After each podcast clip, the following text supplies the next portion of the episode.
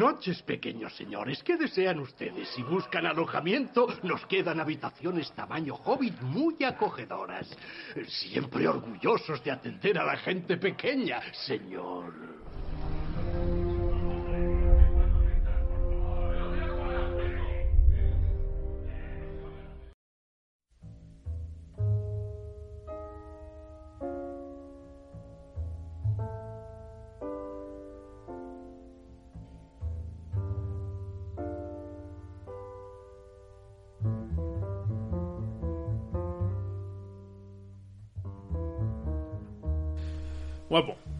Qué guapo es, eh, señor Sotomonte. Guapo y qué calor que hace. Sí. Pero bueno, si puedes enseñarnos las tetazas. Creo que es, es conveniente. ¿Sois de team verano o team invierno? Yo, yo team verano. Tiene invierno siempre. O sea, hay muchos gilipollas diciendo, es que... Se sudo. Da- Me da igual los dos extremos, es bastante estúpido. Yo, yo- A ver, sí, yo tengo, tengo un grupo de amigos que tenemos la discusión, pero ya por hacer la coña a límites absurdos de por qué es- el verano es es, demasiado absurdo, pero... A ver, entiéndeme, yo el invierno duro no, el invierno duro de a las 5 de noche, pero para, para mí la temperatura óptima es en la que llevas un- una chaqueta. Una Eso, es- chaqueta. eso es primavera. Eso- Pero otoño, primavera ya sabemos igual. que no existe. Bueno, entre invierno y marzo, verano- Marzo, Pero eso no vale, entre invierno y verano. invierno. Yo verano, yo verano. coño. Es que verano. yo- yo Yo, era, yo era de era de Team Invierno, de decir, eh, como el señor Jueves. Lo que pasa es que ahora, eh, con más fruición, de hecho, soy cada vez más Team Verano. ¿eh? Es que, claro, el- eh, hay muchos sea, es argumentos. muy difícil quitarte el calor. Hay Eso muchos es verdad. argumentos. Es ver- no, es- es- efectivamente, librarte del, de las, de la- de- del horror del invierno es mucho más fácil que librarte del horror del verano. Pero Porque además. te estás librando del invierno. Si quieres frío, que sí, que coño. sí, que sí, que sí. No, pero no es, frío, que, no es que quieras frío, es que es más fácil librarse. Y ahí yo le doy, frío. le doy sí, pero que te follen. Vamos a ver. Es verdad que es más fácil librarse del, del- del crudo invierno, el general invierno. Es verdad. Te pones 10 kilos de ropa No, encima pero no y 10 ya kilos de ropa, porque cuando vas a hacer deporte, por ejemplo, te da igual, porque vas A ver, ardiendo, entonces te da igual que hagan Sotomontes. menos 6 grados fuera, te Es da lo mismo. Una Esa- tira pero- para Sotomontes, por Pero, favor. pero, eh, claro, esto de que a las nueve y media haya luz solar es Sí. maravilloso. Sí, sí, yo te lo compro, pero yo luego recuerdo esas noches. Esas noches en las que le- eh, en, en la oscuridad le- eh, levantas la mano buscando la brisilla de esa ventana abierta y, y no entra brisilla. Como si fueras un no muerto Entonces, en la cama a las 6 de la mañana. Te entra un, un rumor de la Sí, calle, verdad, ¿eh? los lamentos de la gente cociéndose en la Obviamente luego está el que vive en una isla y dice, oh, prefiero el verano. Claro, nos ha jodido mayo, porque hace 25 grados en agosto. Claro, sí, en las Canarias, sí, lo típico. No, Canarias o Baleares o, o. Valencia. Por- ¿Usted, usted es- entonces, porque entonces entonces usted es tú team eres- invierno? Yo verano, verano. Team verano. O sea, Aquí, que- aquí me El problema es solo que eh, vez. Madrid en verano es Jodido. es muy jodido, pero es, es un mes, un mes y medio. Es el Dos. invierno... Dos, dos son dos meses. Y el invierno es crudo solamente un mes y medio. No, hay una Sí, polla sí. como la manga de un Sí, abrigo. sí, a ver. Porque es crudo. gordo, gordo, O sea, esto de que a las 6, lo siento, pero es que para mí Ya. la, la Despertarse interpretación es la de la luz es jodido. solar. O sea, esto de que a las 5 y media sea. Alabado sea el sol. Sí, sí, the Sun, efectivamente. The Sun. Y hablando de Praise the Sun, pues el programa que vamos a hacer hoy, porque buenas tardes a todos, bienvenidos a un programa más en una posada en Brie. El programa que vamos a hacer hoy es un programa muy veraniego, ¿verdad? Antes que nada, como siempre, presentar a mis eh, amigos eh, barra contertulios barra hijos de puta eh, habituales. Señor Gavilán, buenas tardes. Buenas tardes. Señor Jueves, buenas tardes. Buenas tardes. Señor Sotomonte, buenas tardes. Hola. Hoy tenemos, eh, por desgracia, una pequeña baja, las- la baja del, del señor Heisenberg, que por los estragos del calor ha tenido que ausentarse y al que le mandamos un abracito desde aquí. Pero bueno, yo creo que el programa de hoy lo El podemos señor solventar. Heisenberg necesita también vacaciones. Jo, sí, que eh. es de lo que vamos a hablar. Vamos a hablar un buenas poquitín- vacaciones. Sí, sí, vamos a hablar un poquitín de vacaciones y más específicamente de qué podemos eh, hacer en vacaciones con respecto al consumo de productos culturales, ¿verdad, señor Sotomonte? ¿Qué podemos hacer o, o- o qué no podemos hacer? Tirarnos a la Bartola y... Eh, bueno, eso es, el- eso es- es un hacer no haciendo, ¿no? O sea, pongamos que probablemente eh, el oyente está escuchando este programa camino de Valencia en su SEAT Ibiza. Eh, un, probablemente un 2, un 3, un 4 de agosto. Eh, hace un calor tórrido, de esos que tanto os gusta y que tanto disfrutáis. y camino a la playa hacia esa, es- esa sal en la ingle, esa arenilla en las zapatillas, camino del hotel cochambroso en el Ese que ni- niño idiota. Vas a intentar quitarte Sí, el barro que te cuelga de la espalda de la playa. Eh, bueno, pero es ese contexto horroroso. pues eh, nuestro oyente le podría venir bien eh, durante sus eh, cuatro horas de viaje eh, que, que- que una de ellas la consagre a escuchar algunas recomendaciones que queremos hacer. Recomendación cultural en prioritario, digamos, pero también vamos a recomendar algo de, de comer, de comida. De comida sí. O ¿Es de- cultural? Sí, ¿Cultural? es, ¿Es es cultural. La comida es cultura. Más en un país como es España, efectivamente. ¿Y cultural. qué buena cosa podrías hacer este verano? Esto es, acompañado de quién, comiéndote qué, mm, no sé, un poco, vamos a proporcionar durante los eh, próximos minutos que estaréis con nosotros unas cuantas recomendaciones, unas cuantas ideas, a lo mejor, eh, que podéis tirar de ellas para aprovechar esas tardes, Dios quiera que tengáis libres eh, durante este veranín, para que desconectéis un poquito. No vamos a recomendar que juguéis al Dark Souls, pese a las presiones de algunos de los miembros de esta mesa, pero sí que creemos sería una que... anti-recomendación. Una anti-recomendación. De verano, sí, sí, en plan, sí. Para joderte el verano. Bueno, esto, joderte esto- la vida. Esto, esto lo han dicho eh, algunos de mis compañeros de gimnasio, los más viejos, los masters, que dicen que nunca hay que dejar de eh, estar en la cresta de la ola porque es ahí cuando te hundes. Entonces, a lo mejor la gracia, igual que Hulk, su, su, su, eh, su truco era el nunca dejar de estar cabreado, a lo mejor hay que jugar al Dark Souls para nunca dejar de estar traumatizado Para y así... echar, para echar de menos a tu jefe. o sea, al menos mi jefe no me quita la vida de un solo golpe. no, no desconectas, entonces ahí pues consigues eh, tirar eh, para adelante. Pero bueno, eso es lo que vamos a basar el programa de hoy. Eh, voy a empezar yo, para variar un poquitín. Y eh, el producto cultural que yo os voy a recomendar va a ser una serie. Una serie eh, de 2005. que como todas las series Buen año. debió acabar buen vino como siempre dice Buena- el señor Gavilán que debió acabar eh, hace mucho mucho tiempo ¿por qué? porque esta serie acabó hace bastante poquito esta serie acabó no sé si el año pasado o hace dos años y es una serie que a lo mejor alguno de vosotros conoce Eh, la serie trata de mm, dos hermanos eh, que se dedican a viajar por Estados Unidos Bueno. a reventar eh, putos demonios. La serie, sí, sí, sí. El señor Gavilán ya está diciendo, ¿pero cómo recomienda este tío esto? Pues sí. sí, sí, sí, es mi primera pregunta. La voy a recomendar. Eh, La serie que estoy recomendando se llama Supernatural. Es una serie de, Ah. de, de Warner Bros. Creo que es de hace la, la tira de años. ¿Que Es una serie de las más. No, ya ha cortado, ya ha cortado. Que es, además, la recomendación que voy a hacer es muy específica. Las cinco primeras temporadas. Lo demás te lo puedes ahorrar y te lo puedes fumar durísimo con un puro. Porque pasa como. Bueno, vamos a, vamos primero a poner un poquitín de contexto. Lo he dicho, la serie es la típica serie eh, rollo, eh, vamos a matar vampiros, wyverns, cosas sobrenaturales, el viaje de los dos hermanos eh, a lo largo de Estados Unidos, viajando a distintos pueblos, un poco... Es, es una serie no procedimental porque tiene, creo, un, un- un ritmo vehicular bastante interesante, a través de la figura del padre que desaparece, a través de la novia que la poseen. Es decir, es, es, es, eh, una maldición que viene... de sus primeros años de vida. Es interesante. Y ya digo, las cinco primeras temporadas son muy buenas. Son muy buenas porque, además, uno de los eh, grandes baluartes de esta serie es su banda sonora. La banda sonora de esta serie es todo música rock de los años 70, de los años 80, muy bien elegida, muy bien depurada, muy, muy, muy buena.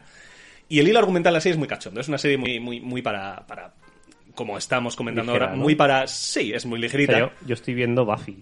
Pues es un poco, es un poco no este rollo, no es Buffy, es- es- esta serie que ves para comer. Claro, pues es un poco la idea. Entonces, está bien. Esta serie está muy bien para tirarte un ratito a la bartola, estar con tu chica, cogerte un, un cajón de Bueno, palomitas. supongo que, viene de Buffy. O sea, al final Buffy empezó en el 99-2000. En 2003, más o menos, el personaje de Ángel saca su propia serie. Que es un seriote de Lanzarote, he de decir. Es una serie cojonuda. Entonces, eso debe ser 2003. 2005. aproximadamente. Digo, 2005. digo la de Ángel. Ángel... Más o menos. Por ahí, por ahí. O sea, ¿eh? que Yo van creo- todas un poco. Entiendo que viene todo del hilo de Buffy de historias de terror contadas muy Yo ligeras. tengo una pequeña pregunta. Sí. ¿Castiel en qué temporada aparece? Castiel yo creo que es en lo, la ¿La primera o la segunda. No, yo creo que es la segunda No, la Castiel. no es que ya no me acuerdo, hace mucho que la vi porque dejé de verla. Yo a partir de la novena dije, mira, no vamos Castiel a me gustaba el Ángel Asperger. Es, eso Sí, está Ángel bastante chulo. Está muy bien la serie. Eh, dos cosas a comentar también. Eh, con esta serie aprendí, por ejemplo, la barbaridad que cuestan las licencias de derechos para. Las licencias de derechos, un poco redundante. Bueno, los derechos para eh, explotar una obra musical. ¿Por qué? Como os estaba diciendo, la serie tiene mucha fuerza en lo que a su banda sonora respecta. Eh, Dean, que es el hermano Macarra, tiene un impala del año de la polka, del, del, pues, el típico con muscle car estadounidense súper gordo, en el que pone rock de los 80 que te mueres, ¿no? 70s, 80s. Sí, sí. Bien. En 70, sí, efectivamente. sí. Por Pero ahí, bueno, bueno, sí, de esas- o sea, el rock crema, para entendernos, ¿no? Entonces, una de las cosas que comentaron eh, es que querían conseguir, claro, ¿a vosotros qué banda, eh, qué, qué banda de rock eh, os viene a la cabeza que digáis el pepino o el así a, a pluma? Pero, Pero de esa época dices. Sí, Uf, es que 70, 80. Claro, tal vez la banda referencial o la que digan, vale, dime una banda de rock. Pues a la, la gente le puede venir los Rolling a lo mejor, Sí, o cosas. pero- Pero... claro, la banda que se suele poner como la banda es Led Zeppelin. Led Zeppelin. ¿Vale? Según comentaban, los derechos de usar una canción de Led Zeppelin en uno de los episodios les costaba lo que valía el rodar el episodio. Probablemente, sí. O sea, una la pasta. A ver. De hecho, el, el, sentido. el- ¿Cómo se llama la canción que sale en Thor Ragnarok de Led Zeppelin? No me viene ahora mismo. Ah, Sí, está ya. hilando mucho, ¿eh? que es un normal. Sigue, sigue, ¿cómo es? ¿Cómo es? A ver, ¿cómo es el estribillo? Bueno, eh, el caso es que la pusieron dos veces en la película porque ya que se habían gastado el dinero en conseguir la licencia para poder emitirla, pues venga, la ponemos dos veces, ¿no? Entonces, eso por un lado. Y por el otro lado, esta serie es muy paradigmática con una cosa que muchas veces he comentado con el señor Jueves, que es que las series, cuando tienen éxito, no saben cuándo acabar. Eh, los guionistas de esta serie tenían planteado que durase cinco temporadas. Sí, es que y las cinco temporadas son muy... Las cinco primeras temporadas son muy, muy, muy buenas. Y entonces las, las otras nueve, Imagi- no, las otras nueve no, creo que son de hecho las otras Cuatro. las otras diez. diez. O sea, es que es, es una locura, tío. es que es, es un problemón de las series. que es el no saber acabar. Y llega un mundo y dice, bueno, es que el problema es que si te da, si es, si es Más rentable, y, a- y más si es una serie ligera, Es, es normal que mm, tires. es Yo que es recuerdo- eh, Hospital Central, tío. El, Sí. el capítulo. Hay, yo, yo recuerdo dos o tres capítulos muy buenos. Que Sí. es el rollo de lo de las novelas. No sé Sí. si están fuera de la. Eso a mí me. Vamos. Sí, me te folla la cabeza. O sea, eso está muy bien. Sí. La del salvaje oeste. Hay unos un par de capítulos especiales que, que son. Vamos, yo creo que historia de la televisión. No, no lo sé muy bien. Es pero que la serie está muy, mucho. muy bien. Mira, me alegro que el señor Gavilán haya visto cositas, porque me imagino que también habrás visto. Eh, está muy bien. A mí la serie me gustó mucho, lo dicho, a partir de la quinta temporada.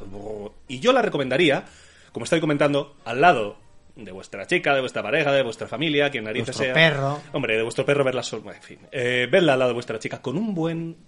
Un buen, un buen plato de palomitas, una buena caja de palomitas, un par de Coca-Colas, veros un O par sea, de blockbuster. y a correr. Y dejaros de olvidaros un poco del mundo, veros un par de episodios, si os mola el primero, os veis el segundo y os vais nuevos, joder. Y yo creo que es un buen plan de verano a veces el desconectar, el volver a esas cosas que a lo mejor nos hacían felices de adolescentes, que es enganchar una Coca-Cola y a tomar por saco. ¿Cuánto dura? O sea, ¿cuánto dura cada, cada capítulo? Creo que son alrededor de unos tres cuartos de hora, más o menos, unos ¿Y 45 minutos. cuánto dura, cuántos capítulos hay por cada temporada? Unos 20 o por ahí, es la Pues típica serie estándar, sí. Es un son 20, 22, 40, 45 minutos. y a correr, sí. Oye, a correr no, o sea, es, es- es- a ver, sí. O sea, no corres de- mucho, ¿no? Bueno, he de decir ¿eh? que Ángel, por cierto, que sí que, mira, lo estoy viendo ahora, son 22, 22, primera, eh, las cinco primeras, lo dicho, podéis cortar en la quinta, ¿eh? 22, 22, 16, 22 y 22. Y Ángel, que lo estabas comentando tú, señor eh, Sotomonte, Ángel me la ha enchufado y Ángel es un serión también, muy importante. Ángel me mola mucho, Ángel está muy chulo Vale. también. Y hasta aquí mi recomendación. Eh, no sé si la vais a tomar, si no la vais a tomar, pues que os den, si la vais a tomar, pues también que os den, Dios quiera. Y ahora vamos a pasar... continuar después de Buffy. Yo vi por la quinta, cuarta de Buffy. Es que es- que Buffy, Buffy tiene también Te digo, eh, 10. o- Buffy tiene tengo 10. idea. Te digo, a mí Ángel me parece muy superior a Buffy, ¿eh? Puede ser. A ver, eh, la serie Buffy es, es lo que es. Es muy ligera. No Sí. sé si Supernatural... Eh, No, es un poco menos ligera. Y está, es- está mejor. Tiene como un, un corpus de guion un poco más profundo. Ángel está muy chula. Ángel está muy chula. Cuando dices que es muy ligera, quiere decir que es. que es. Cada capítulo es... es- O sea, pero lo bueno de Buffy es cada mi- capítulo mi es... Mi recuerdo es básicamente que, que, que- O sea, que no. A ver, entiéndeme. O sea, pero. Es Yo, yo serie- viví como dos episodios, ¿vale? Con 15 años. Y mi recuerdo es que era una especie de crepúsculo. O sea, era a- a- amor entre. Era, claro. era amor entre Sí, demonios. bueno, el- o amor el entre vampiros. romántico en o- cosas de Es que, a ver, serie de, de adolescente. Y es verdad que las dos primeras temporadas es Buffy y Ángel, que es el vampiro del que está enamorado. Eh, tío, no me Pero la gracia está en que todo lo que es el, los cuentos de terror, de miedo, Ya. están metidos ahí. No hay vampiros es el primer capítulo y luego ya todo lo demás Vale, vale, sí, puede sí, haber sí. de todo. Sí, sí. Es como el- la, la serie está de pesadillas, algo así. eh, Vale, contaba vale, un poco de vale, todo, vale. pero es muy ligera. Y cada capítulo es independiente, digamos. O sea, Sí, tiene en- una línea, pero cada capítulo lo puedes ver ¿Ves? perfectamente. Ahí se ve muy claro también Supernatural que hay capítulos que son, eh, pues ahora te Sí, puedes ver a correr, por lo que siempre hemos ya hablado de relleno y tal, pero también hay un corpus, una línea argumental dentro de Supernatural, que son los episodios centrales, que sí que te hablan de cosas. Entonces, está muy bien, lo dicho. Pero bueno, vamos a pasar a hablar más propuestas, maldita sea. Señor Gavilán, ¿qué nos has Bueno, traído hoy? Yo os traigo. El planazo de verano. Un pequeño. Bueno, es una. Tiene una caja en la mano. Tengo una caja porque quería traerlo. Pero vamos, eh, primero decir que, bueno, esta obra eh, creo que se merece dos Nobels. Así. Ojo, dos. Ojo. Pero- No pero- uno, ¿eh? Dos. Primero un Nobel de la Paz Ay, no. y luego y luego Nobel de literatura. Ya que No, la Paz de- lo vamos dando un poquito. el de la paz es demagogia. Sí, pero bueno, está bien. o sea, Así que. Desde que se lo dieron a Obama, un poco. Sí, ¿no? sí, bueno, Joder. no diré que más atrás, pero. Pero bueno, ¿por qué? Porque bueno, es, digamos que la traducción al castellano que tiene esta obra eh, me parece que es brillante, brillante a varios niveles y no solo eso, sino que la población eh, hispanohablante de España están bastante de acuerdo y dice, coño, es, es que es una muy buena idea. Básicamente por eso. Entonces, os presento a Ojo, qué morbo está. Me lo puedo imaginar, ¿eh? Dragones y mazmorras. Dragones. Dragones. Dragones y mazmorras. Eh, por favor, eh, Desarrolla. Desarrollo. Antes de ser decir, tirado por la ventana, desarrolla. eh, este es un, evidentemente, es un cómic, es un manga. Eh, entonces, tenía que traer algo japonés, era necesario. eh, la otra alternativa te iba a gustar menos. Pero bueno, ya, entonces- ya cuál era la otra alternativa, efectivamente. El Doki Doki su puta madre. Sí, porque bueno, ahora en Nino Kuni lo verás con mejores ojos. Joder, ni de coña. Entonces, Dragones y mazmorras. Eh, original, bueno, el nombre original es eh, Dragon. eh, uy, Dragon. Eh, Dungeon Messi, que es como eh, comida a la mazmorra, en inglés se llama eh, Delicious in Dungeon, que querían hacer el DD de Dungeons and Dragons. Entonces Ajá. aquí han tra- dragones y mazmorras, han hecho el juego de palabras de dragones. dragones y mazmorras, y queda muy bien. ¿De qué va la serie? Pues el manga em, consiste en que bueno hay una serie de aventureros que ha- hay como una mazmorra y claro eh, tienen un, problema de dinero de presupuesto y dice coño es que no podemos bajar otra vez tiene un problema al principio de la serie y tiene un problema de presupuesto de que no podemos volver a comprar comida o sea nos hemos quedado como a cierto punto nos hemos dejado las cosas allí para venderlas entonces, claro, no tenemos dinero. Entonces, el, el protagonista, que bueno, tiene cierto perfil de, de Goku, Luffy, de esto de personaje un poco descerebrado, que le gusta comer de todo, pues dice, oye, ¿y por qué no nos comemos a los monstruos que vamos matando?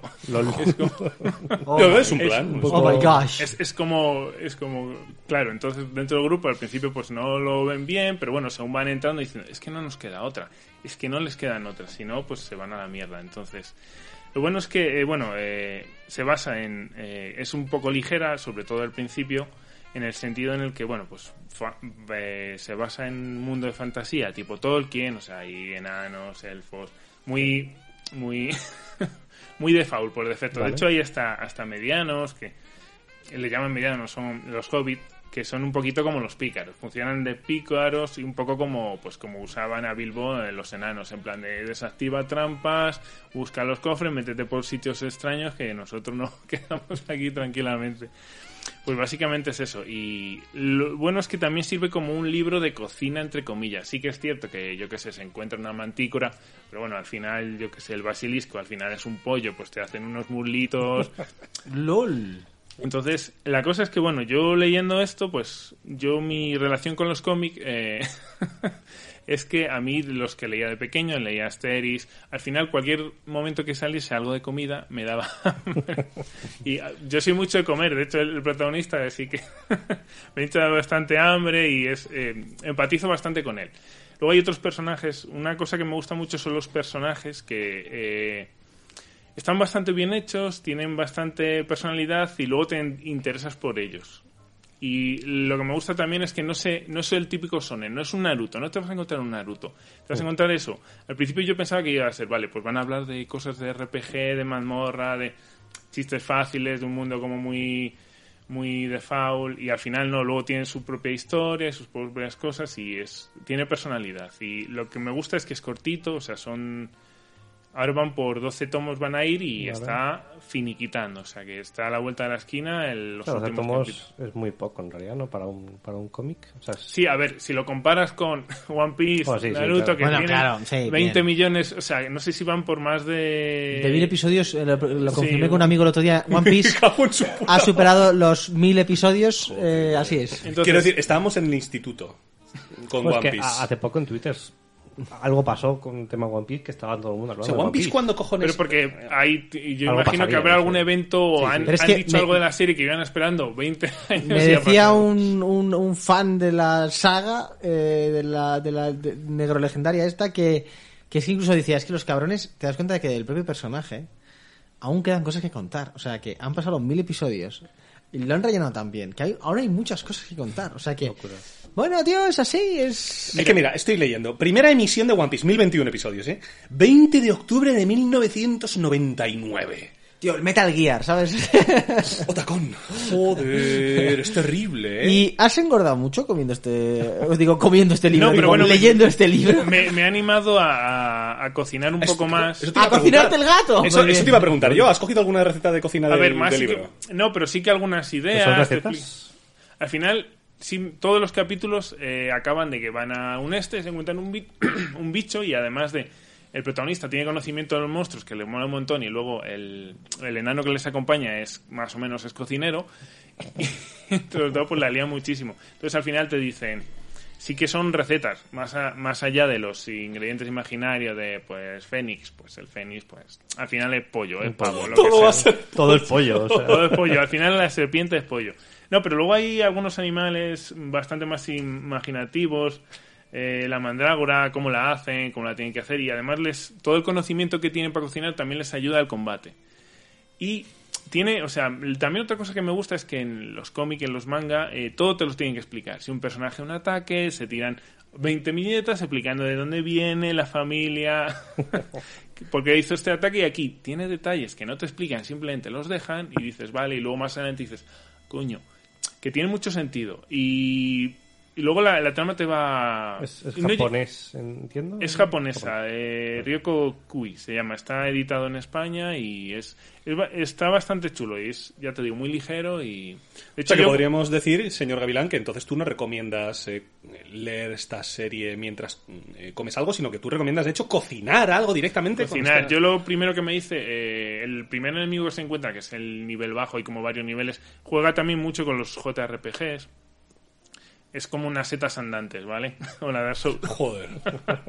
Entonces, claro, eh, pues la trocean y se hacen un plato con eso. Y dije, coño, tengo champiñones en casa cuando lo estaba leyendo. Digo, para la cena, coño, me hago un revuelto con champiñones, las setas, eh, unos espárragos y me hice ahí un- una receta que me inventé. Yo me... O sea, me sentí muy... muy He de decir que el puto señor Gavilán nos trae unas cosas de vez en cuando espectaculares, ¿eh? Es decir, Tolkien también tiene su, su rollo con la comida, entre los Sí, es, anillos, o sea, eso es, sí, sí. Pero sí. sobre todo, lo interesante es que cuando la cuentan los hobbits. Es decir, como... que es lo más Claro, humano. es decir, de- en El Señor de los Anillos, Sí, además. como el que la cuenta es... O sea, tú te puedes dar cuenta de que la importancia que tienen las comidas cuando está hablando de Aragorn eh, y del resto de la comunidad del anillo cuando, cuando se desvían en el Rauros y tal, eh, la comida desaparece de importancia y se mantiene como algo importante con Sam y Frodo. Sí. O sea, Sam sigue con las sartenes. O sea, hay que decir que el narrador, en el fondo, mantiene la manera de pensar del personaje del que está hablando. Por tanto, tiene mucha importancia cuando están los hobbits, porque para ellos comer es... es... Aquí se refleja, por ejemplo, hay un momento que hay un grupo de elfos que son bastante importantes y van con lembas. O sea, van básicamente lo que te enseñan son lembas y hay un guiñito como que no ¿Y esa apropiación cultural? O sea, son pa- panélfico de no sé qué. Sí, sí, sí, O sea, sí, no sí. llaman lembas, pero es panélfico de galletas. La gracia es que las lembas no saben a putamente nada y te, te llenan mucho. Eso es. Lo cual es. Mucha gente dice, oh, yo me encantaría comer poco y llenarme y, y ya está. Pero tiene que haber gentuza en todo. Luego están los demás que, que nos encanta comer Eso es. y disfrutamos de la comida Pero bueno. como los hobbits, como, como el ser es, humano. Por eso. eso es, Pero, eso es. También, eh, y bueno, también el, el enano consiste en de, mira, no vamos a bajar más allá de cierto nivel si no estamos bien alimentados. De hecho, la primera vez que fallaron es porque se quedaron casi sin comida, estaban cansados, llevan muchos días y de hecho no destacan, o sea, no hay ataques especiales. Básicamente es, tenemos al bicho, que sabemos del bicho, y una estrategia. O sea, no va a haber ataques raros ni nada. De hecho, estamos, bueno, se está esperando que haya un- una serie de animación y yo me espero más cosas como Estudio Ghibli que le den un poquito más de importancia a cómo se ven los platos y todo. Mm. O sea, porque el, el aspecto en manga no gana tanto como en animación, como ves que se está haciendo el huevo. Es verdad, y- esa sartén, esa sartén que la pone a Calcifer y le echa los huevos, es verdad, ¿eh? Con el Claro, bacon, sí y señor. Es una de las cosas que siempre he tenido de fondo. Por ejemplo, yo cuando el Final Fantasy VII, ¿vale? Siempre volvemos a Final Fantasy VII. Yo cuando dejaba de jugar, me ponía a comer, digo, ¿qué ¿qué comerá Clouty estos cuando van por ahí por la esplanada? ¿Cazarán algo? ¿Pasan a un supermercado que habrá por ahí en Cosa en que, que, que, que ahí, por ejemplo, yo siempre le eché en cara a Square Enix hasta el Final Fantasy XV. Cuando, Claro. En el, en el- también. en el 15 se le puede echar en cara todo. Pero bueno, está Ignis, es una buena idea, Es está una todo el buena rato idea. se le está ocurriendo recetas continuamente. Y vamos, me, yo lo recomiendo mucho, es muy ligero y los, eh, los personajes se enamoran. Y tienen bastante... Hay algunos temas que trata que no te lo esperas, porque sí que es ligero y dices, soy ligero, estoy tranquilo, no pasa nada, pero luego te va metiendo poco a poco, te va construyendo unas cositas un poquito curiosas. Pues aquí queda la, se- la recomendación, queda mi- del, mi recomendación. del señor Gavilán, girito que no esperábamos ninguno, yo por lo menos no, ¿eh? Claro, claro, ellos esperabais esto. Claro. el No, Doki lo Doki. que, lo que lo ha traído al final, eh, No, El juego de ligar con, Oh. con, con niñas. Bueno, Todas tienen 18 años, lo ponen, Sí, lo ponen al sí, sí. del juego. Garantía acaso. japonesa. Guiño, guiño. codo, codo. Te lo ponen durante 20 segundos para que lo leas claramente y no Sí, haya ninguna duda. sí, sí. Había un TikToker, ¿no? Que también hablaba de niñas de 18. Joder.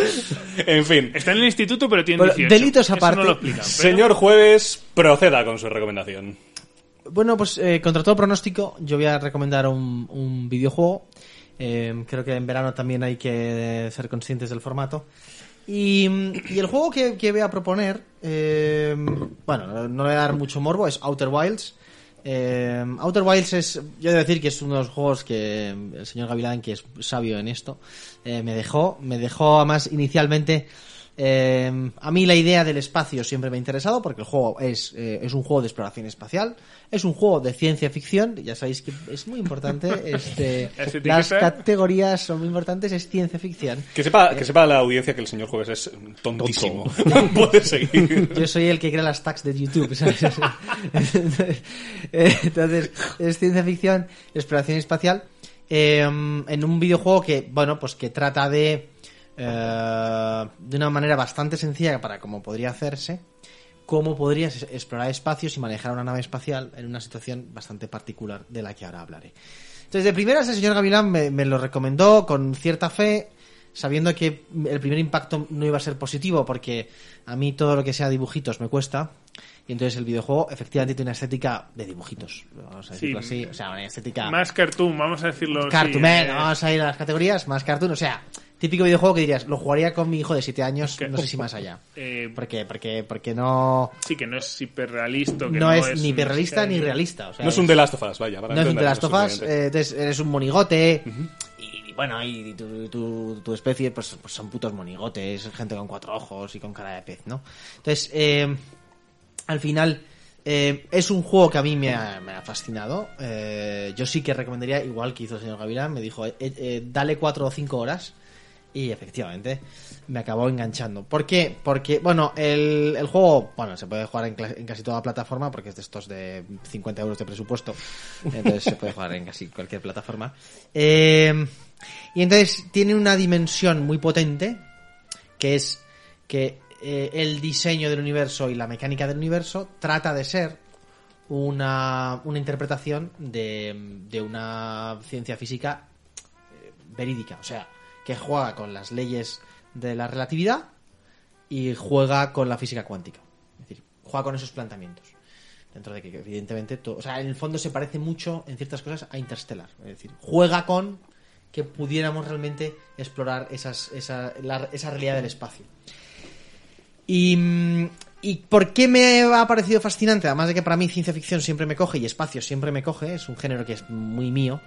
eh, destaca lo mejor que tiene eh, para mí el universo. ¿Por qué para mí el universo es eh, fascinante? Porque tiene ese punto de vastedad, de encontrarse con el, con el vacío, de encontrarse con el, el- el origen de las cosas a un nivel casi implacable, o sea, la sensación de, de que te estás encontrando con, con el final del armario. Sí, esa crudeza absoluta. Esa crudeza me parece brillante y, y el juego lo consigue generar. Porque de hecho el argumento del juego tiene que ver con, con, con- el, spa- con, el, con el futuro o el pasado de- del universo. No quisiera hacer spoiler, no se preocupe el señor Gavilán. Estoy poniendo nervioso. Pero, pero juega con el, con, el, con el universo, o sea, con el propio tal, ¿no?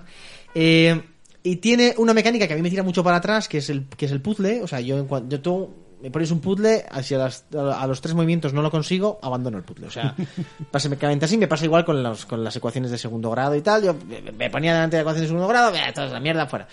Eh, pero el argumento, o sea, la necesidad de saber, me mantuvo vivo. Tú coges la nave y te pones a explorar y llega un punto en que dices, es que es tan interesante lo que me están planteando, la historia de este sistema ¿Cómo te eh, la solar. Te la plantean, no voy a, estado tentado de decir que te la plantean un poco como Dark Souls. No, no, no os preocupéis, que, que lo cuentan de verdad. Lo que te plantean, claro, lo que es muy original es que tú juegas todo el tiempo un bucle de 22 minutos. Tú juegas en bucles de 22 minutos donde lo que vas a ver es lo que hay. Es decir, tú ves, digamos, todo el puzzle eh, expuesto encima de la mesa Sí. y durante 20 minutos pasa siempre lo mismo. Y el tema es que al principio no entiendes un carajo Sí. y tienes que ir explorando eso. ¿Esto qué quiere decir? Que lo que es maravilloso del juego, a nivel mecánico, es que te das, o sea, haces grandísimos descubrimientos del mecanismo interno de ese sistema solar que tenías al lado. Y además todo es muy, es muy obvio. Muy orgánico. Pero no, lo, pero no lo ves, hasta que no lo ves, no te dicen, mira, ¿cómo funcionan los agujeros negros? ¡Pum! Y dices, ¡ah, coño, joder! ¡Claro! Es, es esto. O sea, y además que aplica planteamientos de la física cuántica, por ejemplo, los aplica de una forma y dices, los tíos que lo han desarrollado saben de esto. Y lo han desarrollado de una forma, por supuesto, absolutamente libre, pero que dices, coño, claro, es que esto es una, esto es una ley, esto es un principio de la, de la, de la cuántica, esto, ¿no? O esto otro. Y entonces es, es maravilloso porque es el típico juego que ver un, un ¿cómo es esto? Un, un speedrun eh, duraría, pues, supongo que 17 minutos. O sea, Claro, claro. claro, porque el juego está, o sea, la solución está ahí desde el principio. Lo que pasa es que tienes que, que- que explorar y explorar y entender y entender hasta que empiezas a juntar todas las piezas. Y la historia es muy buena. Es decir, la historia de qué está pasando, qué ha pasado, qué puede pasar, es, es muy, muy interesante. Entonces, eh, en ese sentido, a mí me parece que es, eh, que es un juego muy redondo.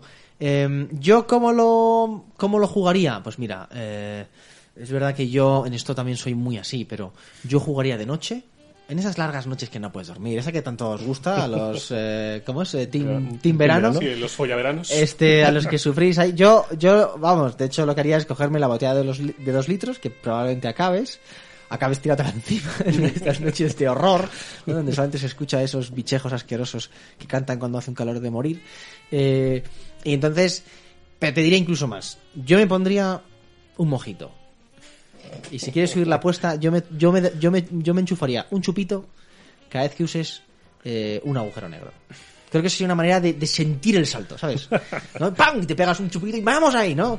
Porque es un juego que tiene incluso sensaciones fuertes. Jo, ¿no, ¿no hacíamos chupisaltos en el Battlestar Galactica? Claro, ¡Oh, es chupisaltos. verdad! Hacíamos chupisaltos en el Battlestar Galáctica que le daba un punto de riesgo de, oye, que vamos a hacer un chupisalto. Pues aquí yo diría, pégale un chupito o un buen sorbo a, esa, a, ese, a ese mojito cada vez que... De primeras he estado tentado a decirte cada vez que te subas a, a- a la nave y enciendas el motor, pero, pero puede que a, lo- a la media hora estés borrachísimo, ¿no? O Por en lo menos... En cada bucle del club. No, Cada no. 22 minutos un chupito va. Bueno, No, no, no, ah. no, yo diría, cada vez que usas un agujero, ¿eh? ¡Pum! Te metes un chupito. Porque, y luego te, te diría, te recomendaría que en esas noches en las que anda a las dos y sigues sin poder dormir, eh, está muy bien porque te va a dejar, te va a dejar jodido. Es decir, que te vas a la cama y empiezas, vamos a ver, ¿por qué sucede esto?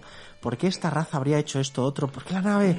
¿Por qué me he encontrado con un, con un... Y entonces empieza a darle mucha vuelta. Yo te recomendaría, si puedes, eh, si tienes una pizarra en casa, Oh. es un buen momento para sacar ese rotulador, esa pizarra y ponerte a intentar resolver el juego. O sea, hablando de traumas, señor Es Jueves un abunda en el trauma. Yo, yo es más, te diría que había, hubo momentos en los que llamaba al señor Gavilán. Bueno, el señor Gavilán y yo nos hemos intercambiado audios. Bueno, él nunca hacía audios. Yo le hacía audios de cinco minutos y él me contestaba con párrafos largos. Cada vez que acababa el juego decía, joder, he encontrado esto, joder, lo otro y esto. ¿Y tú crees que...? po-?" Y todo era... Lo maravilloso era teorizar. Sí. No tanto contar, ¿no? Eso es, es, es también es un poco libre el juego y depende de dónde vayas, tienes una informa empiezas con una información u otra. Porque hay ciertos puntos que es redundante la información para que te enteres de cosas gordas. Pero mi teorías al principio eran completamente diferentes a las suyas. y él- O sea, sus películas me gustan bastante. como Sí, sí, sí, sí. Porque incita a ello. Es, trata, de, trata de colorear esto, o sea, trata de darle sentido. Entonces, yo te recomendaría que, que cuando han dado las 3 y sigues sin poder dormir y esos bichejos del desierto siguen gritando eh, y ya has pintarrajeado toda la pizarra, llama a un buen amigo que tampoco pueda dormir y, y que sea el momento, después de unos cuantos chupitos y muchas horas de, de no sueño, es el momento de hablar del origen del universo. O sea, creo que solo en verano, en esas noches de agosto, eh, que son las 4 de la mañana, te puedes poner a hablar del, del puto origen del universo. Esas, esas son las buenas noches de verano. Y este juego te mueve a ello. Es- Outer Wilds con chupitos, ¿eh? Desde luego es una recomendación muy sólida. Es sólida, es Muy- sólida. Quizá no, no demasiado recomendable para la salud ni mental ni física de nuestra audiencia, pero... Pero eh, es verano, o sea, es, es el y es, momento es de... es el momento de hundirse, sí, sí, desde luego. Y bueno, por último, nos queda el señor Sotomonte, que nos va a hacer una recomendación de qué, señor Sotomonte. 2001 Odisea, Odisea en el. El, No. el libro Primero voy a hablar de mi plato. de tu plato. Sí. Em, entonces, para hablar del plato, primero tengo, tengo que ponernos en, en situación. Eso es una puta vergüenza que todavía no hayan salido croquetas. Espero que el señor Sotomonte... O polvorones. No croquetas, pero bueno, hay fritos. Por ahí, por ahí. Bueno, vamos, Son, vamos. son dos platos en realidad, pero bueno. Vamos, vamos. Expectativas. Eh, estás en un restaurante frente al, al mar. Es una zona alta de acantilados y riscos. Tenéis el Vesubio como fondo, como telón de fondo. Uh, El restaurante pues tiene una pequeña explanada donde tiene las mesas diseminadas de forma irregular. Bueno, estáis sentados en una de ellas. Veis el mar de fondo, veis un par de barquitos de vela Hijo que, gran puta. que acaban de zarpar a algún pueblo cercano, cerca de la ciudad en la que estáis. Os acaricia una suave brisa que ayuda a mantener esa temperatura ideal. Hace calor, pero se puede soportar. No es Madrid. evidentemente. Sigue fantaseando. Lleváis puesto una camisa eh, de lino, el lino más fino que hayáis visto nunca. Os la vendió el tendero de la tienda que hace esquina al salir del hotel. y que no declara Hacienda, presumiblemente. De hecho, el tendero pensó que hizo un buen negocio con, con vosotros porque os la vendió a 40 liras. Pero, además de inocente, era un poco despistado. Gracias a aquel maniquí que estaba cerca del mostrador, que tenía más o menos tu talla, te llevaste un 2 por 1 Como cogiste camisa y un pantalón de lino para aprovechar la, la visita al tendero. El sombrero de paja también te protege del, del calor, pero no te gusta comer con el puesto, así que lo has dejado en la esquina de la mesa. Una mesa con mantel a cuadros rojos y blancos. El camarero ha tenido además a buena fe traerte un tentempié, algo de queso, aceitunas, acompañado de un vino espumoso de la zona, con carácter. No es un vino tinto de España, pero bueno, es de, es de calidad. El tentempié hace la espera más corta, aunque no tienes ninguna prisa, es, es verano. Sacas un cuaderno para tomar notas, ideas, inspiraciones para tu poesía o para tu novela. Dejas volar la, la imaginación navegando por el flujo del pensamiento. Quizás ese detalle de este personaje o, o esta estrofa para, para esta poesía. El camarero te interrumpe con tu plato. No habrán pasado más de 10-15 minutos desde que has pedido. ¡Qué eficiencia! Piensas. Aquí está, señor, el plato. El plato es ragú napolitano acompañado de arancini. El ragú napolitano es básicamente carne, tomate y pasta. Es el plato típico de, digamos, de la zona de Nápoles. Eh, Es un plato que se cocina a, a 6 horas, a fuego lento. Sí. Dato importante del ragú napolitano. Mussolini intentó eh, nacionalizar el plato llamándole raguto. O sea que no, no le salió, pero igual igual que, la, que la ensaladilla española, que fue la transformación de la ensalada rusa. No se decía rusa, se decía española. Tiene que ir una... En fin. El acompañante he puesto arancini, que son eh, bolas de arroz y queso rellenas de carne fritas. O sea, es una especie de croqueta de arroz. Sí. Joder, qué hambre me está entrando, maldito cabrón. Este es el plato, eh, para que veáis un poco el de qué voy a hablar, de qué libro eh, he traído aquí. Alguno lo conoceréis, os sonará o el libro o la autora. Es El talento de Mr. Ripley, de Patricia Highsmith. Patricia Highsmith es eh, la autora de Años en un tren, eh, lo llevó Hitchcock al cine y poquitos años después, después de viajar por Europa, escribió este libro. Es una novela negra, suspense policíaco del año 55. Llevado luego a cine, ¿no? En los 90, tuvo Dos americano. Se tiene, no, en los 70, creo. Te lo miro. En, en el 1960 se hace en Francia, Plain Soleil, con eh, Alain Delon, Sí. que de hecho dicen que es la buena. En el 99 se hace, digamos, la, la versión americana con eh, Matt Damon, Jude Law. Gwyneth Paltrow, eh, Kate Blanchett, eh, Philip Seymour Hoffman. O sea, tiene un plantel de la. Sí, la sí, sí, sí, De hecho, sí, yo sí, no la había visto, eh, la película. eh, la vi ayer y no está mal. Yo creo que es mejor la original de, de Alain Delon. 1960. ¿Cómo, creo. ¿Cómo dices que se llama la novela? El talento de Mr. Ripley. Vale. Igual de hecho que la película, ¿no? Eh, Sí, la, sí, sí, la sí, americana sí, sí. sí. La francesa se llama A Pleno Sol. Ah, vale. Eh, ¿De qué va? Digamos que Tom Ripley es un chaval que vive en Nueva York, eh, cuyo único talento especial es hacer cualquier cosa para sobrevivir. Puede ser chofer, contable o incluso estafar a incautos. eh, Vale. Así un poco de poca monta. Entonces, hasta que un día un magnate de la zona pues contacta con él pensando que él es amigo de su hijo eh, para hacer una propuesta. Mi hijo está en, en Italia viviendo la vida y quiero que vuelva a- aquí a casa porque además el negocio es familiar, es un negocio de, eh, de hacer barcos, básicamente. El tío es como arquitecto o algo así. Entonces le, le propone, yo te pago el viaje, te pago la estancia, intentas convencer a, a tu amigo eh, de que vuelva a casa. No es su amigo, no se conocen. Ah, muy bien. Pero bueno, y ahí empieza un poco la, la novela, de ese viaje de, de la Nueva York de los 50 a, a Nápoles, a una ciudad que está inventada, pero bueno, es más o menos Nápoles, el sur, Sí. Sicilia, un poco ese, ese rollo. Nápoles 2. Básicamente, está así un poco in- inventado. Y nada, pues eso es la, la novela. O sea, la, la gracia de la novela es. A mí, sí, o sea, me la recomendó un amigo de la universidad y todos los veranos, no sé por qué, em, me La da como ganas de leerla porque, como habla de ese verano en Italia, de esa forma de.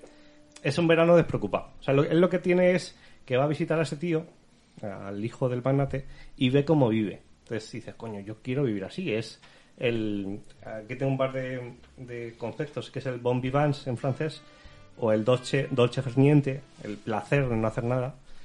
Eso es lo que, lo que quiero, porque además eh, esta gente tiene pasta. O sea, va a Italia y va pues eso, en barcos y vive en una mansión. O sea, quiere un poco la vida de este hijo de, del magnate de tal. Entonces, lo que te vende un poco la, la novela es ese verano en Italia Total. lujoso, siendo lo que es Nápoles, que es un poco Sí. un caos. Sí. Yo es que, además, eh, además de que el- la descripción inicial mm, es que es muy. O sea, transmite mucho porque es completamente lo que uno desearía, ¿no? De, De verano, de, de un verano tranquilo. nada. Donde se reivindica. Yo creo que sería un tema. Bueno, es un gran tema esto de de la vida mediterránea, que no sé qué queda de nuestra vida mediterránea. Queda, queda. Algo queda. yo Queda, pero, pero creo que en verano vivimos esto, que es...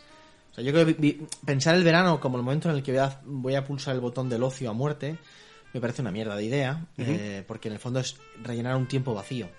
Eh, Entonces, si las vacaciones, si las vacaciones del oyente que va camino de esa playa terrorífica de Valencia, eh, consisten en rellenar un hueco vacío, pues creo que es un problema. Eh, en el fondo, hablar de, un- de una vida, eh, de una buena vida mediterránea, como disfrutar eh, de los placeres, que me parece muy distinto a rellenar huecos vacíos, Sí, a hacer sí. muchas cosas, mucho ruido, ¿no? Para, pues, o sea, es que al final dices, ¿qué hay? ¿Qué hay? No sé si hay algo más, eh, eh, más lujoso eh, que, que esa descripción de tomarse un... Aquí los personajes van a afuera en su mansión tienen pues un limonero y cogen los limones Claro, eso es. se sienta en la plaza de Nápoles y lo que la- se hace allí es ver a la gente Ver, pasar ver. a la gente y, y observar y ya está ¿no? Bueno, No que eso tiene fíjate, en, en- en Francia la idea de la terraza. sí es ese Es eso, ¿eh? O sea, la idea de la terraza, que es muy mediterránea, es la idea de yo me tomo algo mientras veo, Veo a la pasar gente pasar. Claro. Y muchos escritores, ah, también se hace todavía, pero en aquel tiempo la- era conocido que las cafeterías francesas antes de la Segunda Guerra Mundial, que eran estaban tan atiborradas como ahora, pero ahora tiene una lógica quizás más de... es un poco diferente. Porque en aquel tiempo uno se pasaba en la, en la terraza cuatro horas. Y los escritores iban a escribir allí, era su cafetería. E incluso tenían hasta, hasta, le- le- les daban hasta, hasta el bolígrafo y el papel. O sea que había un servicio para, para, no, usted va a escribir, tome. ¿No? Y era ver, ¿no? Y Hemingway, por ejemplo, se queda estasiado de la vida de París. Y dice, joder, es que aquí, claro, te sientas y, y él, por ejemplo, tiene unos pasajes, además escribía muy bien, era un puto cabrón, pero escribía muy bien. Y tiene pasajes donde eh, está escribiendo un cuento que tiene que escribir para su periódico y de repente gira porque ha entrado o ha pasado por la calle una francesa maravillosa, guapísima, súper atractiva. Y entonces, claro, esa vida de ver, eh, es- esa vida de contemplar, me parece que es muy propio de lo que tendría que ser un buen verano. De hecho la, la gracia es Patricia Highsmith que es la autora escribe Sueños en un tren compran los derechos para Hollywood y claro, eh, se peta dinero. Entonces lo que hace es es estadounidense creo. Sí. Y lo que hace es viajar a Europa. Entonces después de su viaje a Europa es cuando escribe eh, este libro. Luego habrá una serie más de libros un poco de este estilo. Pero digamos que ya después del, del primer libro que le llevaron a Hollywood digamos que es, mm, cogió pasta. Y de todo lo que vio en, pues, tanto en París como en Italia y demás eh, lo lo resume, digamos, aquí. Esa forma de vivir europea frente a eh, la, la americana, digamos, del trabajo, de la industria, de, de ese tipo de, de vida. También hay que pensar que, paradojas de la vida, en todas y cada una de las recomendaciones que hemos hecho a lo largo de este podcast, ninguna de ellas se basa en ponerse en primera línea con una sombrilla en Benidorm. Que es un poco muchas veces lo que se pone en las televisiones y en los telediarios, ¿verdad? De todas las cadenas que nosotros tenemos enganchadas en casa, ¿verdad? O sea, ese niño infecto que pasa a tu lado a echarte, pues eso, barro. eh, esa, esa, Nos gusta la playa aquí, Esa, ¿eh? esa, esa, esa señora con, con, con, con sus mm, 25 nietos y sus mm, 14 tuppers de tortilla eh, a tu lado, a tu, a tu medio metro, por supuesto, porque Estás nada, atacando a la familia numerosa por no, no se me ocurriría pues, para nada, no te, ni te voy a señalar en este podcast como una auténtica rata. No, no, hombre, no. no, no Dominguera. sí, sí, de ya está. Que es no lo te va. que soy. Ya está. Entonces, claro, aquí estamos proporcionando una cosa un poco distinta, que es precisamente ese salir a lo mejor del mundo, ¿verdad? Eh, que también yo creo que es una de las cosas que se hacen al sentarse en una terraza, o también a la hora de sentarse un libro con las patas encima de una silla y una Coca-Cola y unas patatas fritas. Eh, cogiendo a lo mejor eh, la cocina o preparándote una baza de pan o un plato con dentro de los, los volúmenes que nos estaba comentando el señor Gavilán o echándose una partida en tu ordenador o en tu Switch eh, como nos ha recomendado el señor Jueves En una playa, o en un lo que café. sea. Pero, paradojas de la vida, ninguno de los planes o, cuestiones que hemos preparado y hemos propuesto en este podcast obedecen a lo mejor a, a- a la típica secuencia habitual que se pone encima de la mesa de un poco lo que estaba comentando el señor Jueves, que es rellenar tiempo, ¿verdad? De decir, venga, va, rellena ese asco, los asco. El, el verano es para que hagas más cosas y más. Y Yo, de otras. hecho, Oh, animaría a, a huir del ruido. Para encontrar cierto silencio. Un silencio que, que puede ser acompañado. Pero, pero creo que eh, al final hay mucho en verano de voy a consumir todo lo que no he podido consumir Hmm. y voy a meterle todo el ruido que no le puedo meter al día a día. Y yo creo que el, el verano no es escapar, sino que es encontrar. Es decir, creo que el, el verano tiene que ayudar para que haya un punto de soledad, que puede ser compartida, insisto, eh, hablando con el señor Gavilán sobre el origen del universo, eh, para encontrar sentido al resto del año. Y yo creo que es el momento en el que te paras y como un mirador, oteas tu vida, ¿no? Y dices, tú, ¿qué estoy haciendo? Entonces, dedicarle tiempo a cosas que en el fondo son buenas. O sea, el, el cocinar es una forma de soledad, en el fondo. Sí. Y de ordenarse la cabeza y de... Y, y lo mismo cualquier otra cosa. O sea, creo que, que, que verdaderamente no es, como pensarían algunos, no es tiempo improductivo, ¿no? Sino que al final es un tiempo que puede tener incluso más densidad que el, el día a día que, que te, que, que te saca de la, del- de la contemplación. Incluso puede ser un tiempo de reformulación, ¿no? Este verano, ese pequeño break que tenemos, puede ser también eh, punto de inflexión para darnos cuenta de cómo estamos viviendo también nuestro día a día, de qué es lo que realmente nos está pasando demasiada factura. O sea, que hay un problema primero. Sí. Cuando- normalmente cuando vamos de viaje en verano, Sí, bueno, si joder, es que visitamos otra ciudad, yo, yo tengo este problema, porque realmente para vivir una ciudad tienes que vivirla con tiempo y Ujú. calmado, y tú lo que quieres es ver todo lo que puedas. Sí, que claro. cuando viajas a otro país, Italia, por ejemplo, lo que intentas es ver lo máximo posible, entonces es mucho ruido. Y luego, eh, el pararse, nos ha servido un poco también la, la pandemia, el, el estar encerrados. Joder, sí, ¿eh? No sé cuántos meses, creo que a mucha gente le ha servido para decir, a ver, ¿dónde estoy? Entonces, nos falta ese pararnos para saber dónde estoy, porque cuando nos paramos, cuando tenemos vacaciones, intentamos ir a otro lado a visitar el mundo, pero también lo visitamos. Sí. Yo en- entiendo esa dicotomía, porque yo cuando salgo de España quiero ver, yo voy a una ciudad en... No, y que el dinero es el dinero, que es que Claro, no, no, bueno, no sí, puedes sí, estar. sí, sí. Decía, escuchaba hace poco un diplomático que ha escrito un libro sobre Roma y decía, no, para visitar Roma, pues, eh, no, pues, dice, pues tres días la has visitado. Eh, para conocer, o sea, para, para verla de verdad, te dice, no, pues tres meses. Y, y para, claro, dices, claro, tres meses. Pero es verdad, piensas, es que Roma, la densidad que tiene, pero cualquier otra ciudad. Cualquier otra cultura, en el fondo. Dices, es no. que necesitas un verano para conocer un, un sitio y entonces eso hace que, claro, que somos pobres. Entonces, ¿qué hace el pequeño burgués? Pues, pues, pues, joder, pues me hago un tour, ¿sabes? En un sightseeing de estos, una- un autocar que me da vueltas y un guía me explica gilipollas. Y a mayor abundamiento, el verano tampoco puede servir como para recuperar esas costumbres que antaño perdíamos, sino que a lo mejor también puede ser un espacio para intentar comprender que hay que integrar esas cosas en el día a día a lo largo del año. Es decir, leer no puede ser algo que nazca exclusivamente de nuestro tiempo profundamente ocioso. No puede ser que solo leamos cuando tengamos 12 o 14 horas libres al día, sino que a lo mejor tiene que ser una actividad que recuperemos, aunque sea en fracciones, a lo largo de todo el año, igual que cocinar, igual que verse un capitulito de una serie, aunque sea estrecho, aunque sentarse un ratito con tu pareja a charlar de las, de las bobadas del día. Eso que nosotros llamamos break, a lo mejor lo tenemos que incorporar, en la medida de nuestras capacidades, por supuesto, al día a día, porque a fin de cuentas también es salud, ¿no? Es importante. Ese, ese, ese, ese punto. No puede ser. El verano no puede ser algo coyuntural para con ciertas actividades, sino que tiene que ser de alguna manera a lo mejor el reflexionar sobre esas actividades que tenemos que rescatar para intentar llevarlas a cabo el resto del año, en la medida de lo posible, Javier, claro. Estoy pensando en Estados Unidos, ¿no? Que, el, que allí trabajar 40 horas a la semana es, es poco. Es No, sé si habéis visto lo de Elon Musk Ah, bueno. hace unos meses en Twitter. Sí, que, valva- que volváis al curro, ¿no? Os mandó un mensaje o un par de mensajes a sus trabajadores. Entonces, las condiciones eran un poco leoninas. Entonces, la gente en Twitter ha puesto un poco el grito en el cielo. En plan, la, mínimo tenéis que trabajar 40 horas a la semana. Tenéis que volver el 90% a- a- aquí a trabajar. Que claro, que tampoco dice mucho, pero que la forma de tratar a sus empleados no ha sido muy, muy bien. De hecho, ha pedido disculpas, ha sacado todo. Sí, pero Entonces, eso- En Estados Unidos trabajar 60, 70, 80 Ya. o más horas semanales es lo normal. Entonces, ¿cómo conjugas eso? No se puede. No, no se puede. Y luego, por ejemplo, yo cuando fui a Alemania, supongo que tiene otro horario de, de- de trabajo, pero el día a día, tampoco vi mucho, pero veías a la gente en, en un parque, en una fuente, o sea, disfrutando un poco más del poco tiempo que tengan después de trabajar, pero disfrutando. Y dices, y es Alemania, y dices, algo no me cuadra, cuando se supone que son más cuadrados, que trabajan más que nosotros. Que eso sería el, sur católico que aún tiene salvación. Era el sur, era, era la zona de Frankfurt. Pero no, pero que- creo que cuando hablamos de esa vida mediterránea, Más, más abajo.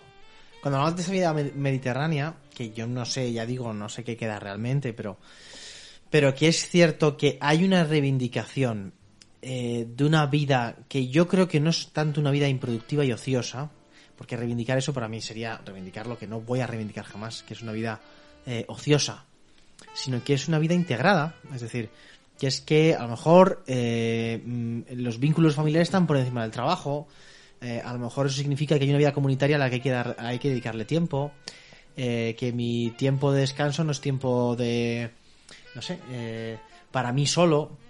Entonces, bueno, creo que, que hay una manera, me parece, de integrar y creo que el verano, eh, concebirlo como un verano de consumismo, me parece que al final nos hace además. A lo mejor puede ser un tiempo de reunirnos con nosotros mismos y con la gente que tenemos alrededor y con lo que realmente nos gusta. Pero bueno, hasta aquí el podcast de hoy, que yo creo que ha sido muy productivo a la hora de recomendar cosas. Creo, de hecho, que algunas de las recomendaciones que se han puesto encima de la mesa, yo sí que las voy a atacar y me las voy a poner encima de ellas. He de, he de decir que, por ejemplo, el Mr. Ripley, vi la, la moderna, qué nervioso me ponía, macho. O sea, eh, claro, como estaba todo el rato haciendo un papel, eh, Matt Damon en este caso, que es quien hace de... de- de- de- de- no me acuerdo, cómo- Thomas, creo que se llama, Tom- Thomas Ripley. Tom Ripley. Tom, sí. Pero, claro, que hace como... uf, claro, te pone muy nervioso. Si no habéis visto el resto, eh, ya veréis, pero vamos, es. Uf, Ya, en cuanto a nivel películas, creo que las dos son totalmente diferentes, incluso el libro. Es decir, el libro es una cosa, otra película es otra y otra película es otra. Es decir, yo. El Tom Ripley de Matt Damon es un poco especial. Eh, Mientras que el Tom Ripley de, de Alain Delon es mucho más oscuro. sí, mucho más sociópata puro y duro. Eso es. Sí. De hecho, um, es la gracia de Patricia Highsmith que es- escribe personajes malos con sentido. De hecho, en el libro lo que consigues es entender al personaje, por qué hace lo que hace y, y toda esa psicología va hacia arriba, a un aumento. Empiezas más o menos entendiendo un poco la pequeña motivación de un tío que vive en Nueva York a un psicópata en serio. Eh, spoiler. Spoiler. A ver, es una novela negra, o sea, no vamos de vacaciones para... Para comer raguto. Bueno, pues, eh, di, señor Sí, no, de, la- de las recomendaciones la única que no he visto es la Ah, tuya, pues señor Sotomontes, así que Mejor novela, entonces, que película. Tenéis las películas. Novela, sí, pero novela. leerla, ¿no? ya la... Bueno, pues quedan las recomendaciones dadas. Eh, ¿Cómo decías que se llamaba tu eh, manga, señor eh, Gavilán? Eh, Dragones y mazmorras. Dragones y mamorras, Outer Wilds por ahí, eh, también tenemos el talento de Mr. Ripley en todas sus versiones y Supernatural por aquí. Pasadlo bien este verano, maldita sea, descansad, poneos al día con vuestras actividades, con vuestros seres queridos, aprovechad para desconectar, no del todo, integrar un poquito también vuestra vida y lo que no hemos comentado es quién va a pagar. Bueno, ¿quién, pa- quién cobra paga extra de aquí? Vamos a ver de verano. Pues bueno, esto es, esto es sencillo. Pues ahora mismo, el que ahora mismo está más empoderado de la mesa es el señor Dow. Eh, ¿Por qué no me comes, en fin? Deberías, yo no sé de qué deberías habla. correrte una invitación aquí, hombre, que es lo suyo, ¿sabes? Es Eh, terrible. Pero bueno, lleva razón yo que el señor jueves, así que tendré que tirarme el pisto y pagar esta ronda. Pero bueno, hasta aquí el podcast de hoy. Como siempre, nos eh, vemos en eh, bueno, en el próximo programa. Vamos a ver cuándo sale esto. Vamos a ver si hacemos un pequeño break de verano o no. Quizá quizá os llevéis una sorpresita. Hombre, final de verano, final de verano habrá, habrá podcast Habrá de un tema ¿verdad? de rabiosa actualidad. Sí, ¿verdad? Pero hasta aquí el podcast de hoy. Pasadlo bien, descansad lo que podáis. Un abrazote. Como siempre, estamos por ahí, por las redes, por Spotify, por iVoox. Escuchadnos, darnos un like que siempre nos gusta. Y por lo demás, saluditos, saluditos. Adiós, adiós. Luego-